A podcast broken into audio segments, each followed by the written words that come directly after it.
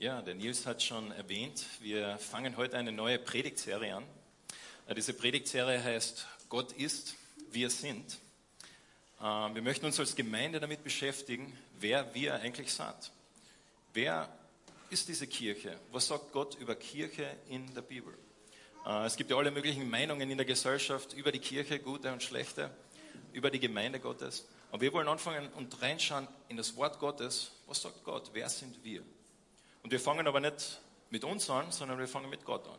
Und so in den nächsten zwei Monaten wollen wir jeden Sonntag eine Eigenschaft Gottes nehmen und schauen, wie das sich auf unsere Gemeinde auswirkt. Was hat das für Bedeutungen für dein Leben und für mein Leben und für uns als FEG Klagenfurt? Und ich möchte zu Beginn einfach noch beten. Vater im Himmel, ich bin ja so dankbar, dass du ein guter Vater bist, äh, dass du das Beste mit mir meinst, das Beste mit uns meinst. Und du weißt, was für eine Woche jeder jetzt da gehabt hat, der jetzt da sitzt, was für Gedanken ihm gerade durch den Kopf gehen. Und wir bitten dich einfach, dass du jedem die äh, Ruhe gibst und die Möglichkeit gibst, einfach dir zuzuhören, deinem Wort, der Bibel zuzuhören und einfach von dir mehr zu lernen und dich mehr verstehen und lieben äh, zu lernen. So bitten wir dich, dass du jetzt redest durch die Bibel, durch dein Wort und ja, schenk uns offene Ohren. Amen. Ja, äh, diese erste Eigenschaft, die wir heute angehen wollen, ist gleich eine, die, äh, die geht gleich in, äh, richtig tief. Und zwar, wir reden davon, dass Gott heilig ist. Ich weiß nicht, wie es dir geht, aber wenn du das Wort heilig hörst, äh, ich verwende das auch recht wenig in meinem alltäglichen Leben. Also passiert ganz wenig, dass ich mit meinem Freund rede und über irgendwas Heiliges rede. Äh, die einzige Begebenheit, an die ich denken habe können, äh, war vielleicht eine Situation, und vielleicht hast du das einmal erlebt, wo du äh, mit ein paar Freunden zusammengesessen bist und ihr habt dann einfach mal angefangen zu reden und dein Freund hat erzählt, ja, ich bin gerade letztens geblitzt worden da von einem Blitzer da auf der Rosenthaler Straße. Und dann fängt der nächste Freund an, ja, mir hat's auch erwischt und bei mir waren es äh, 60 Euro. Und dann der dritte sagt, ja, ich war letztens in der Schweiz und dort sind die Preise sowieso so hoch, da waren gleich 150 Franken. Und auf einmal tauscht sich so die Geschichten aus und dann auf einmal sagt ein Freund Paul, also ich bin noch nicht schnell gefahren. Ich habe noch nie eine Strafe gekriegt. Und dann sagt irgendwer, du bist aber ganz ein Heiliger. Das ist so die, die einzige Begebenheit, wo, man, wo ich nachgedacht habe, wo wir das Wort heilig eigentlich verwenden würden. Aber was meinen wir damit? Was denkt sich gerade jeder, der da sitzt? Der denkt sich gerade, ach so ein Wichtschas. Ach so ein Angeber. Wir wissen genau, wer er ist, aber er denkt, er ist was Besseres. Das Wort heilig hat eigentlich für uns eigentlich eine negative Bedeutung im alltäglichen Leben. Scheinheilig, jemand, der so tut, als wäre er besser, wie er eigentlich ist. Und so, was hat es mit diesem Wort heilig auf sich? Und ich würde heute sogar so weit gehen und sagen, dass Gott heilig ist, ist vermutlich eine der wichtigsten Dinge, die du in deinem Leben jemals hören kannst. Dass Gott heilig ist, ist eine der wichtigsten Dinge, die du jemals in deinem Leben hören kannst. Weil Gott sagt in Hebräer 12, sagt er, nur wer heilig ist, kann zu mir kommen. So Gott ist heilig und Gott sagt, nur wer heilig ist, kann einmal mit zu ihm kommen. Aber wir, wenn wir über heilig reden, dann denken wir an irgendetwas Negatives, wo wir gar nicht wirklich wissen, was meinen er damit? Was ist das? Und so, wir wollen heute eintauchen in diese, in diese Tatsache, dass Gott heilig ist. Und wir lesen in vielen Bibelstellen, in den Psalmen, im Alten Testament und auch im Neuen Testament, überhaupt, dass Gott heilig ist. Und zwar zum Beispiel in einem Gebet von einer Frau namens Hannah im 1. Samuel 2. Und sie sagt da Folgendes, dem ist leider für mich weiterschalten.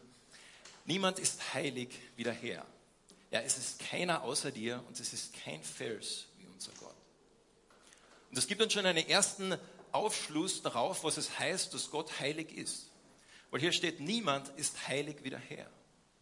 Dieses Wort heilig, wenn es über Gott redet, dann sagt es, Gott ist in seiner eigenen Klasse. Gott ist jemand, der kann mit nichts und niemand verglichen werden. Es gibt niemanden, den du Gott vergleichbar machen kannst. Gott ist dich selbst. Es ist nicht einfach nur so, dass, naja, du bist vielleicht auf einer Skala von 1 bis 10, ja, bist ein recht ein guter Mensch, vielleicht ein 3 oder 4. Äh, der Mahatma Gandhi war vielleicht ein 6 oder 7 und Gott ist ein 10.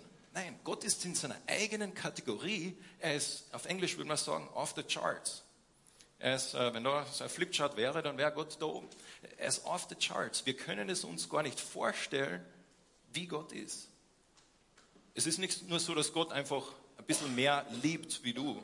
Es ist nicht nur so, dass Gott einfach ein bisschen äh, weiser ist wie du.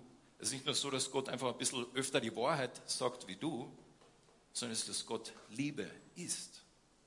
Dass Gott Wahrheit ist. Dass Gott die Wahrheit ist, die Liebe ist, dass er die Weisheit ist. Dass er das selbst ist. Und das ist schwierig für uns vorzustellen. Ich versuche gerade einen Begriff vorzustellen, den sich keiner von uns vorstellen kann. Aber ich habe einen, einen Vergleich, den ich gerne verwende, und zwar dieser Vergleich, das ist die Sonne. Äh, die Sonne ist einzigartig, zumindest in unserem äh, Solarsystem. Es gibt nichts, was vergleichbar ist mit der Sonne. Es gibt nichts in deinem Erfahrungsbereich, das du äh, heute schon erfahren hast und in deinem Leben erfahren hast, das du vergleichen könntest mit der Sonne. Aber trotzdem gibt es diesen Ball, der 150 Millionen Kilometer von uns entfernt gerade heute scheint und der der Grund ist, warum du gerade lebst.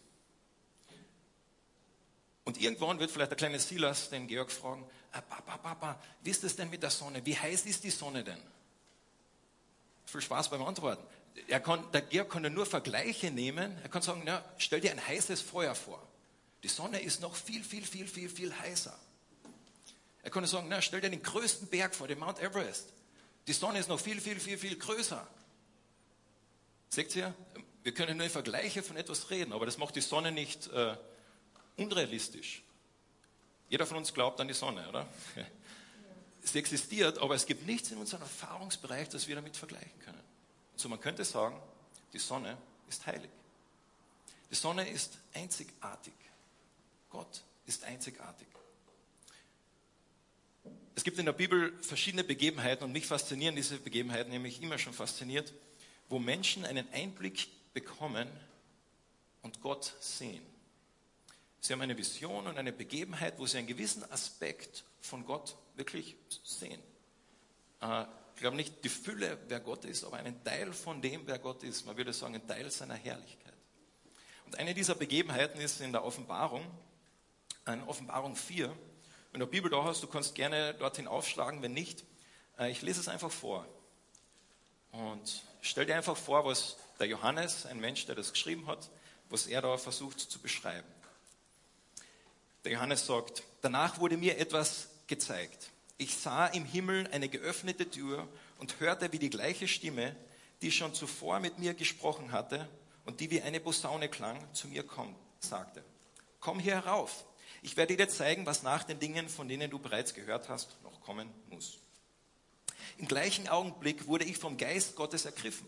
Ich sah einen Thron im Himmel stehen und auf dem Thron saß jemand, von dem ein Leuchten ausging wie von einem Diamanten oder einem Karneol. Ein Regenbogen, strahlend wie ein Smaragd, umgab den Thron mit seinem Glanz. Rings um den Thron standen 24 andere Throne. Und auf diesen Thronen saßen 24 Älteste, die in weißen Gewänder gehüllt waren und goldene Kronen trugen. Von dem Thron in der Mitte her zuckten Blitze auf, begleitet von Donnerkrollen und Donnerschläge. Sieben Fackeln brannten vor dem Thron. Das sind die sieben Geister Gottes. Die Fläche, die sich vor dem Thron ausdehnte, sah wie ein gläsernes Meer aus und war von kristallner Klarheit. Unmittelbar beim Thron, rings um ihn herum, standen vier lebendige Wesen, die vorne und hinten mit Augen bedeckt waren. Das erste dieser Wesen glich einem Löwen, das zweite einem jungen Stier, das dritte hatte ein Gesicht wie ein Mensch, das vierte sah aus wie ein Adler im Flug. Jedes dieser Wesen hatte sechs Flügel. Und auch die Flügel waren überall, selbst auf der Unterseite mit Augen bedeckt. Tag und Nacht riefen diese Wesen immer wieder aufs Neue. Heilig, heilig, heilig ist Gott der Herr, der allmächtige Herrscher. Er, der war, der ist und der kommt. Wenn ich das so vorlese und du versuchst dir das ein bisschen vorzustellen, merkst du, wie der Johannes damit kämpft, irgendwie zu beschreiben, was er sieht. Er stößt an die Grenzen der menschlichen Sprache, um zu beschreiben, was da passiert. Und er kann nur Vergleiche aufstellen. Es war wie so und so, es war wie so und so. Er versucht, die Sonne jemand zu beschreiben, der noch nie die Sonne gesehen hat.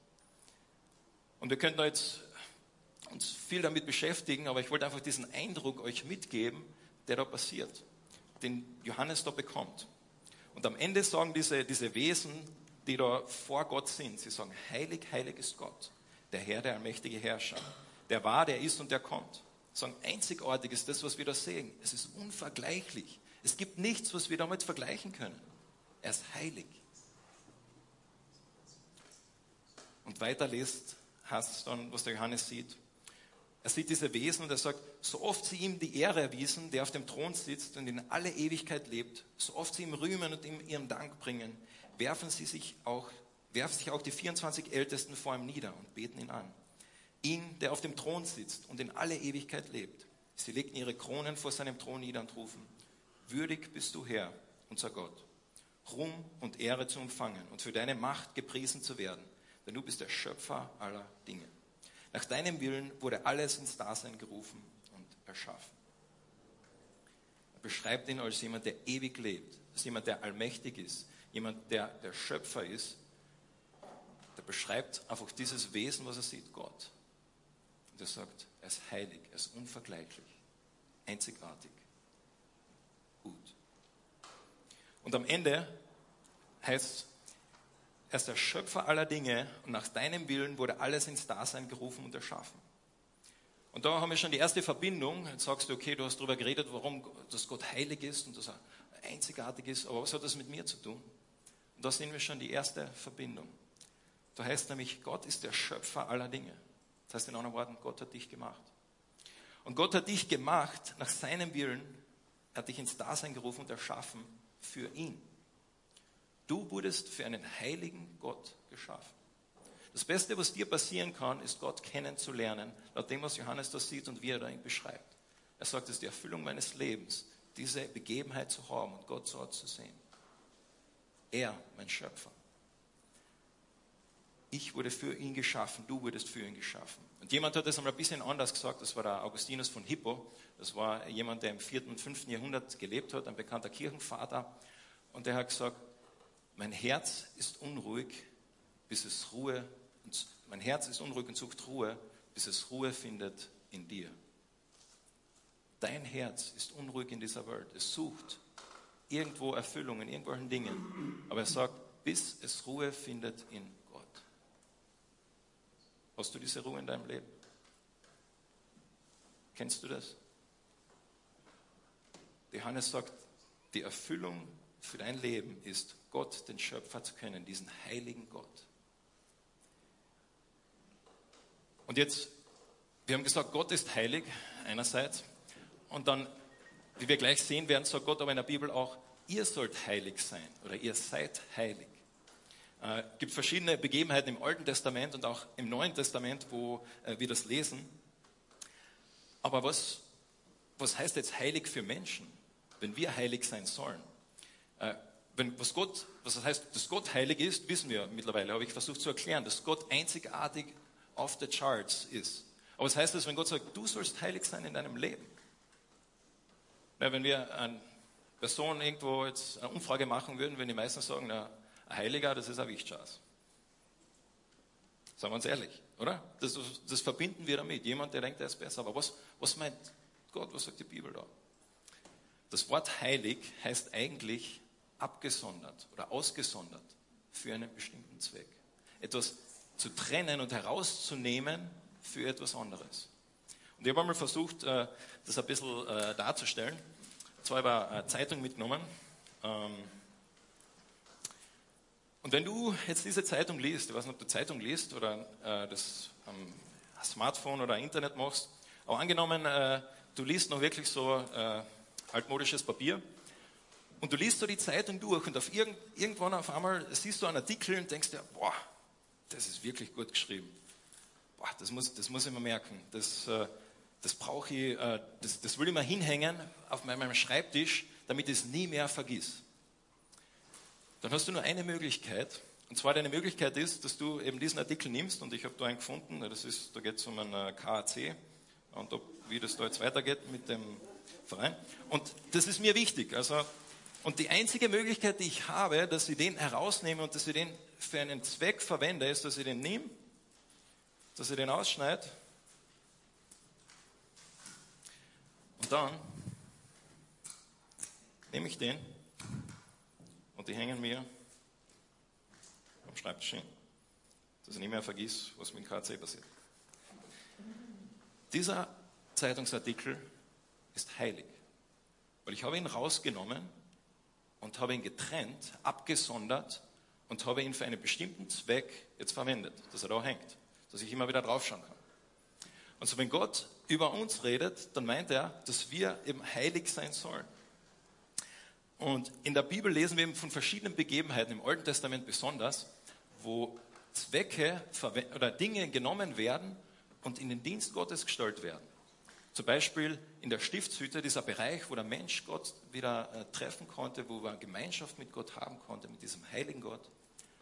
Wenn man dort irgendetwas reingebracht hatte, dann musste dieser Gegenstand ganz genau verwendet werden und, und äh, gereinigt werden, um in die Gegenwart dieses Gottes zu kommen. Und dann war dieser Gegenstand heilig. Das heißt, heilig eben ist abgesondert. Er ist verwendet worden. Das war einfach vorher war es einfach ein normaler Löffel. Er wurde dann verwendet für diesen Zweck Gottes. Und dann ist er heilig. Das, ist, das heißt die Bedeutung dieses Wortes. Nichts Magisches oder so, sondern einfach, dass er abgesondert genommen worden ist und für diesen heiligen Gott verwendet wird. Und wir lesen von ganz verschiedenen Bereichen. Wir lesen eben davon zum Beispiel, dass viele Dinge in der Stiftshütte, dass sie heilig sind. Wir lesen, dass die Priester, die Menschen, die da in diese Stiftshütte reingehen sollten, in den Tempel, dass auch sie heilig sind. Wir lesen, dass der Sabbat, den Gott gemacht hat, dieser Sonntag, würde man halt sagen, dass er heilig ist, weil er ist getrennt von den anderen Tagen für einen bestimmten Zweck. Wir lesen, dass der Zehnte, das Geld, was die Israeliten damals Gott gegeben haben, dass dieses Geld heilig ist. Dass es Gottes Geld ist, weil es wird verwendet, es wird abgesondert von dem anderen Geld und es wird verwendet für einen bestimmten Zweck. Und dann heißt es im 1. Petrus, und da könnt ihr jetzt gerne aufschlagen, wenn ihr eure Bibel habt, 1. Petrus, Kapitel 2. 1. Petrus, Kapitel 2, Vers 9. So sagt Gott über seine Gemeinde, über die FG Klagenfurt, über dich. Ihr seid das von Gott auserwählte Volk. Ihr seid eine königliche Priesterschaft, eine heilige Nation, ein Volk, das ihm allein gehört und den Auftrag hat, seine großen Taten zu verkünden. Die Taten dessen, der euch aus der Finsternis in sein wunderbares Licht gerufen hat. Früher wart ihr nicht Gottes Volk, jetzt seid ihr Gottes Volk. Früher wusstet ihr nichts von seinem Erbarmen, jetzt hat er euch sein Erbarmen erwiesen. Petrus sagt da, und übrigens der Silas hat dem Petrus da geholfen, diesen Brief zu schreiben. Petrus und Silas, sie sagen da, die Gemeinde Gottes ist ein heiliges Volk. In anderen Worten, du bist heilig. In vielen Briefen im Neuen Testament fängt der Paulus oder der Petrus oder Personen an, sagt an die Heiligen in Korinth, an die Heiligen in Rom, an die Heiligen in Ephesus. Und er meint damit nicht, dass sie an, an äh, wie sagt man, Heiligenstellungen gehabt haben, dass sie auf dem Boden geschwebt sind oder dass sie irgendwie besonders krochen haben, sondern er sagt, sie sind Menschen, die Gott genommen hat für einen bestimmten Zweck, seine Kinder. Und er sagt, ihr seid heilig. Ihr seid ein heiliges Volk, wie es da heißt in äh, 1. Petrus 2, Vers 10. Aber es heißt auch, dass es nicht etwas ist, was automatisch passiert. Nicht jede Person, die in dieser Welt lebt, ist heilig. Was, was heißt heilig? Eben, nicht jede Person ist heilig, weil heilig heißt abgesondert. In äh, Vers 9 heißt, oder in Vers 10, früher wart ihr nicht Gottes Volk, jetzt seid ihr Gottes Volk. Früher wusstet ihr nichts von seinem Erbarmen, jetzt hat er euch sein Erbarmen erwiesen. Du wirst nicht automatisch heilig mit deiner Geburt, sondern wenn du Gottes Erbarmen erfahren hast, wenn du erfahren hast, wie gut Gott wirklich ist und sein Kind wirst, dann sagt Gott, dieses Kind, es ist heilig. Es passiert nicht automatisch. Und was, was, was meinen wir mit diesem Erbarmen Gottes? Wir meinen die gute Botschaft vom Evangelium. Dass Gott gesagt hat, du bist mir so wichtig, dein Leben ist mir so wichtig, dass ich meinen Sohn sende und mein Sohn die Strafe auf sich nimmt, die eigentlich du verdient hast. Und das ist eigentlich etwas, was wir nicht verdient haben. So wie der Silas es nicht verdient hat, dass er von seinen Eltern geliebt wird. Gott sagt, du hast es nicht verdient, aber ich erbarme mich deiner. Petrus sagt hier, alle, die das erfahren haben, zu denen sagt Gott, du bist heilig für einen Zweck.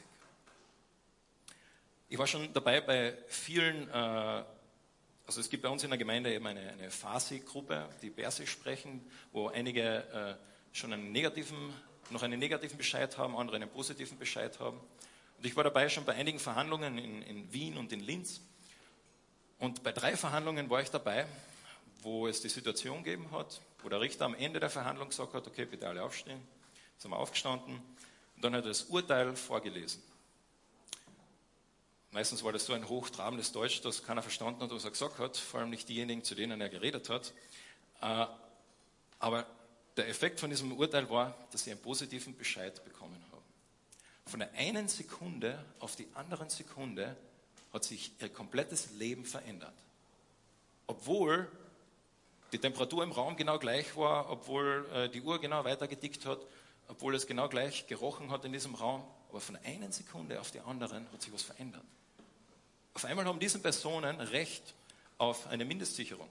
Auf einmal hat diese Person Recht auf einen Arbeitsplatz in Österreich, auf den äh, Arbeitsmarkt. Auf einmal hat diese Person Recht zu entscheiden, wo sie lebt, was sie vorher nicht durfte. Von der einen Sekunde auf die andere sagt der Richter, das ist positiv und dadurch verändert sich alles. Genauso sagt Gott, dein Status als Kind Gottes ist heilig. Es ist nicht ein, ein Geruch, wenn du in eine, eine große majestätische Kirche oder Gebäude gehst. Es ist nicht ein, äh, ein Gefühl, sondern es ist ein Status. Gott sagt, du bist heilig. Dein Leben ist heilig. Glaubst du das? Hast du das erfahren in deinem Leben? Und manche sagen, naja, aber das ist ja so eine Sache, weil Wieso können nicht einfach alle Menschen heilig sein? Wieso sagt Gott nicht zu allen Menschen, na kommt zu mir? Wieso ist Gott so, so sag's einmal, wählerisch? Und ich habe dann überlegt, naja, wie wäre das, wenn du, wenn ich dir sagen würde, äh, du, äh, ich habe eine, eine Bitte an dich, und zwar könntest du bitte kurz runtergehen, mein Büro ist im Keller, äh, und mir ein Buch holen, dort unten gibt es viele Bücher. Äh, es gibt nur eine kleine Sache, und zwar diese Sache ist, dass äh, dort ein äh, Plutonium-Tank steht mit radioaktivem Material. Hier sind folgende fünf Dinge, die du brauchst, um das zu überleben. Du kannst mit dem Platonium nicht reden. Was folgendes wird passieren. Erstens, wenn es wirklich wahr wäre, würdet ihr jetzt nicht zurück da sitzen. Und zweitens, du würdest mir genau zuhören, was ich dir sage. Wie kannst du das überleben, dass du in diesen Raum reingehst und dass du äh, da wieder lebend rauskommst? Wie kannst du mit diesem Stoff umgehen? gibt keinen, der sagen will, na du blödes Platonium, warum bist du so, wie du bist? Es ist so von der Essenz. So Gott ist heilig von seiner Essenz. Er ist gut und er ist gerecht. Das ist sein innerstes Sein und Wesen. So wenn wir mit Gott leben wollen, wenn wir mit Gott sein wollen, dann müssen wir sagen, Gott, ich lege mein Leben dir hin. Ich kann es mir nicht irgendwer erarbeiten, dass ich mal mit dir sein will, aber ich nehme das an, was du gemacht hast in deinem durch deinen Sohn am Kreuz. Niemand würde der Sonne sagen, du böse Sonne, warum äh, wird uns heiß, wenn wir zu nahe zu dir mit einem Raumschiff zubefahren? Nein, das ist die Essenz von der Sonne. Wir diktieren nicht die Spielregeln, die Sonne diktiert es. Wir diktieren nicht die Spielregeln, sondern das Platonium diktiert es von seiner Essenz. Aber das macht genau diese Tatsache, was ich gerade erklärt habe, noch viel cooler. Dass Gott sagt, wenn du mein Kind bist, dann nehme ich dich heraus sprech dich heilig. Es gibt noch einen, einen letzten Aspekt, den äh, Petrus da erwähnt in dem Brief, den ich kurz äh, noch mit euch betrachten wollte. Und zwar, das ist ein paar Verse davor, im 1. Petrus 1. Da heißt es in 1. Petrus 1, Vers 13, richtet euch daher ganz auf Jesus Christus aus. Lebt so, dass ihr für sein Kommen bereit seid. Bleibt wachsam und besonnen und setzt eure Hoffnung völlig auf die Gnade, die euch erwiesen wird, wenn er in seiner Herrlichkeit erscheint. Richtet euch als gehorsame Kinder Gottes nicht mehr nach den eigenen Wünschen aus jener früheren Zeit, als ihr noch nichts von Christus wusstet. Der, der euch berufen hat, ist heilig. Und darum sollt auch ihr ein durch und durch geheiligtes Leben führen. Es heißt ja in der Schrift, ihr seid heilig, ihr sollt heilig sein, denn ich bin heilig. Gott sagt, du sollst heilig sein. Aber Moment, wie, wie passt das zusammen? Gott hat gerade gesagt, du bist heilig und jetzt sagt er aber, du sollst heilig sein. Ist das nicht ein Widerspruch in sich, der ein Kapitel da getrennt stattfindet? Nicht unbedingt. Es war interessant bei diesen Verhandlungen, wo ich dabei war, äh, in, in Wien oder in Linz, wo die Personen positiv bekommen haben, wisst ihr, was das nächste war, was der Richter meistens gesagt hat? Und zwar gesagt, okay, du hast jetzt positiven Bescheid. Und jetzt lebe so, dass du für Österreich, äh, dass du positiv deinen Teil beiträgst in der Gesellschaft.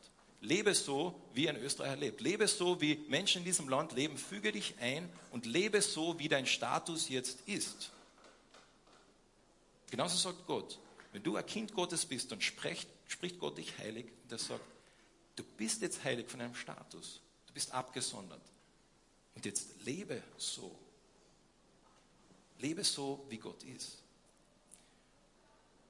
Und es ist interessant, eben, wenn Petrus da sagt, ähm,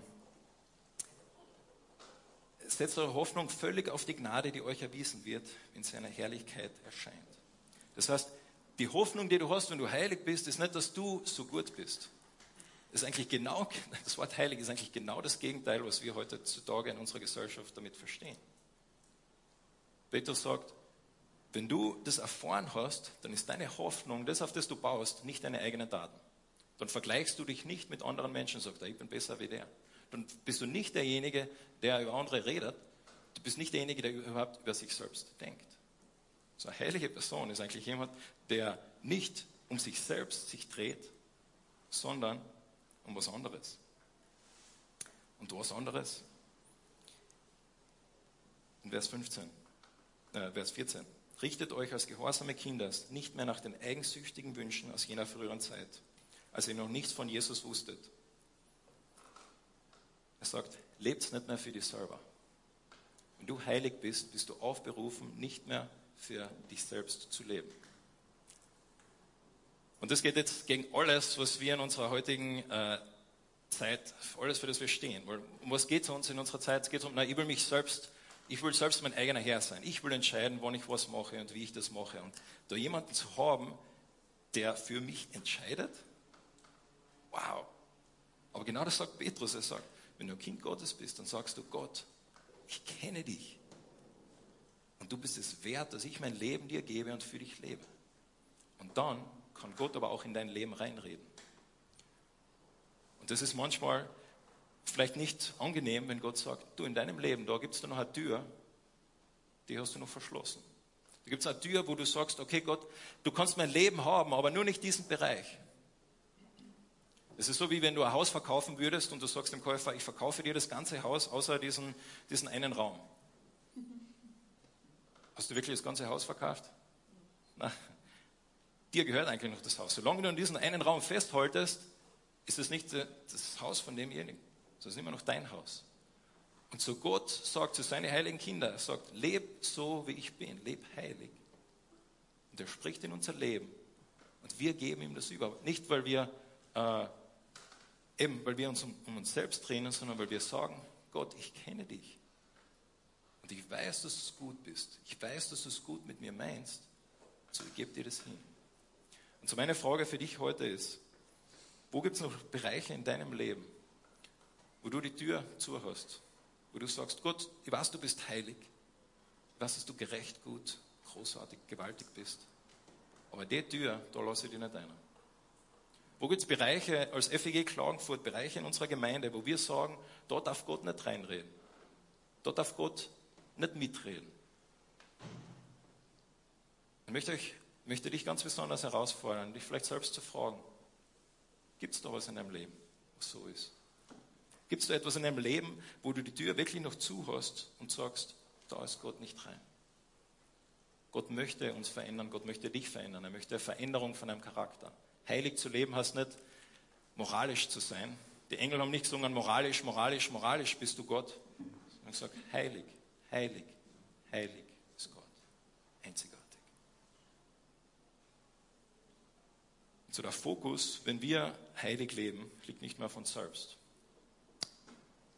Dieser Silas, von dem wir geredet haben im Neuen Testament, wir wissen nicht, wie er zum Glauben gekommen ist, aber wir wissen, dass als er zum Glauben gekommen ist, war Feuer und Flamme für Gott. Er hat auf einmal den Fokus nicht mehr auf sich selbst gehabt, sondern den Fokus auf einmal auf andere Menschen gehabt, um ihn herum.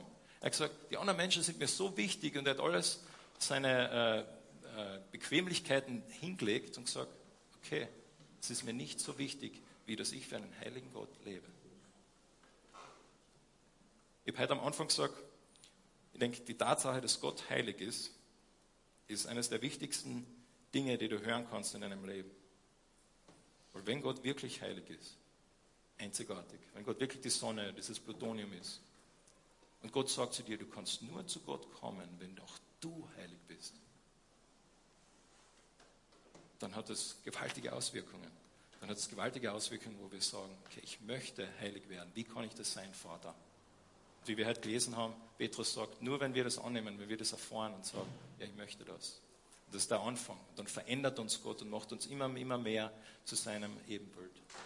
Und mein Wunsch für uns als FEG ist wirklich, dass wir äh, bekannt werden, nicht dafür, dass wir Wichtschase sind, dass wir Menschen sind, wir sagen, ah, wir sind aber so viel besser. Nein, sondern dass wir, wie es im 1. Petrus 2, Nein heißt, wir erfahren haben, wie gut Gott zu uns ist. Wir haben erfahren, wie gut, gewaltig dieser heilige Gott zu uns ist. Wir sagen, ich will das andere das auch hören. Ich will das andere das auch erfahren dürfen. Das ist mein Gebet und mein Wunsch für uns als Gemeinde und möchte noch zum Abschluss beten.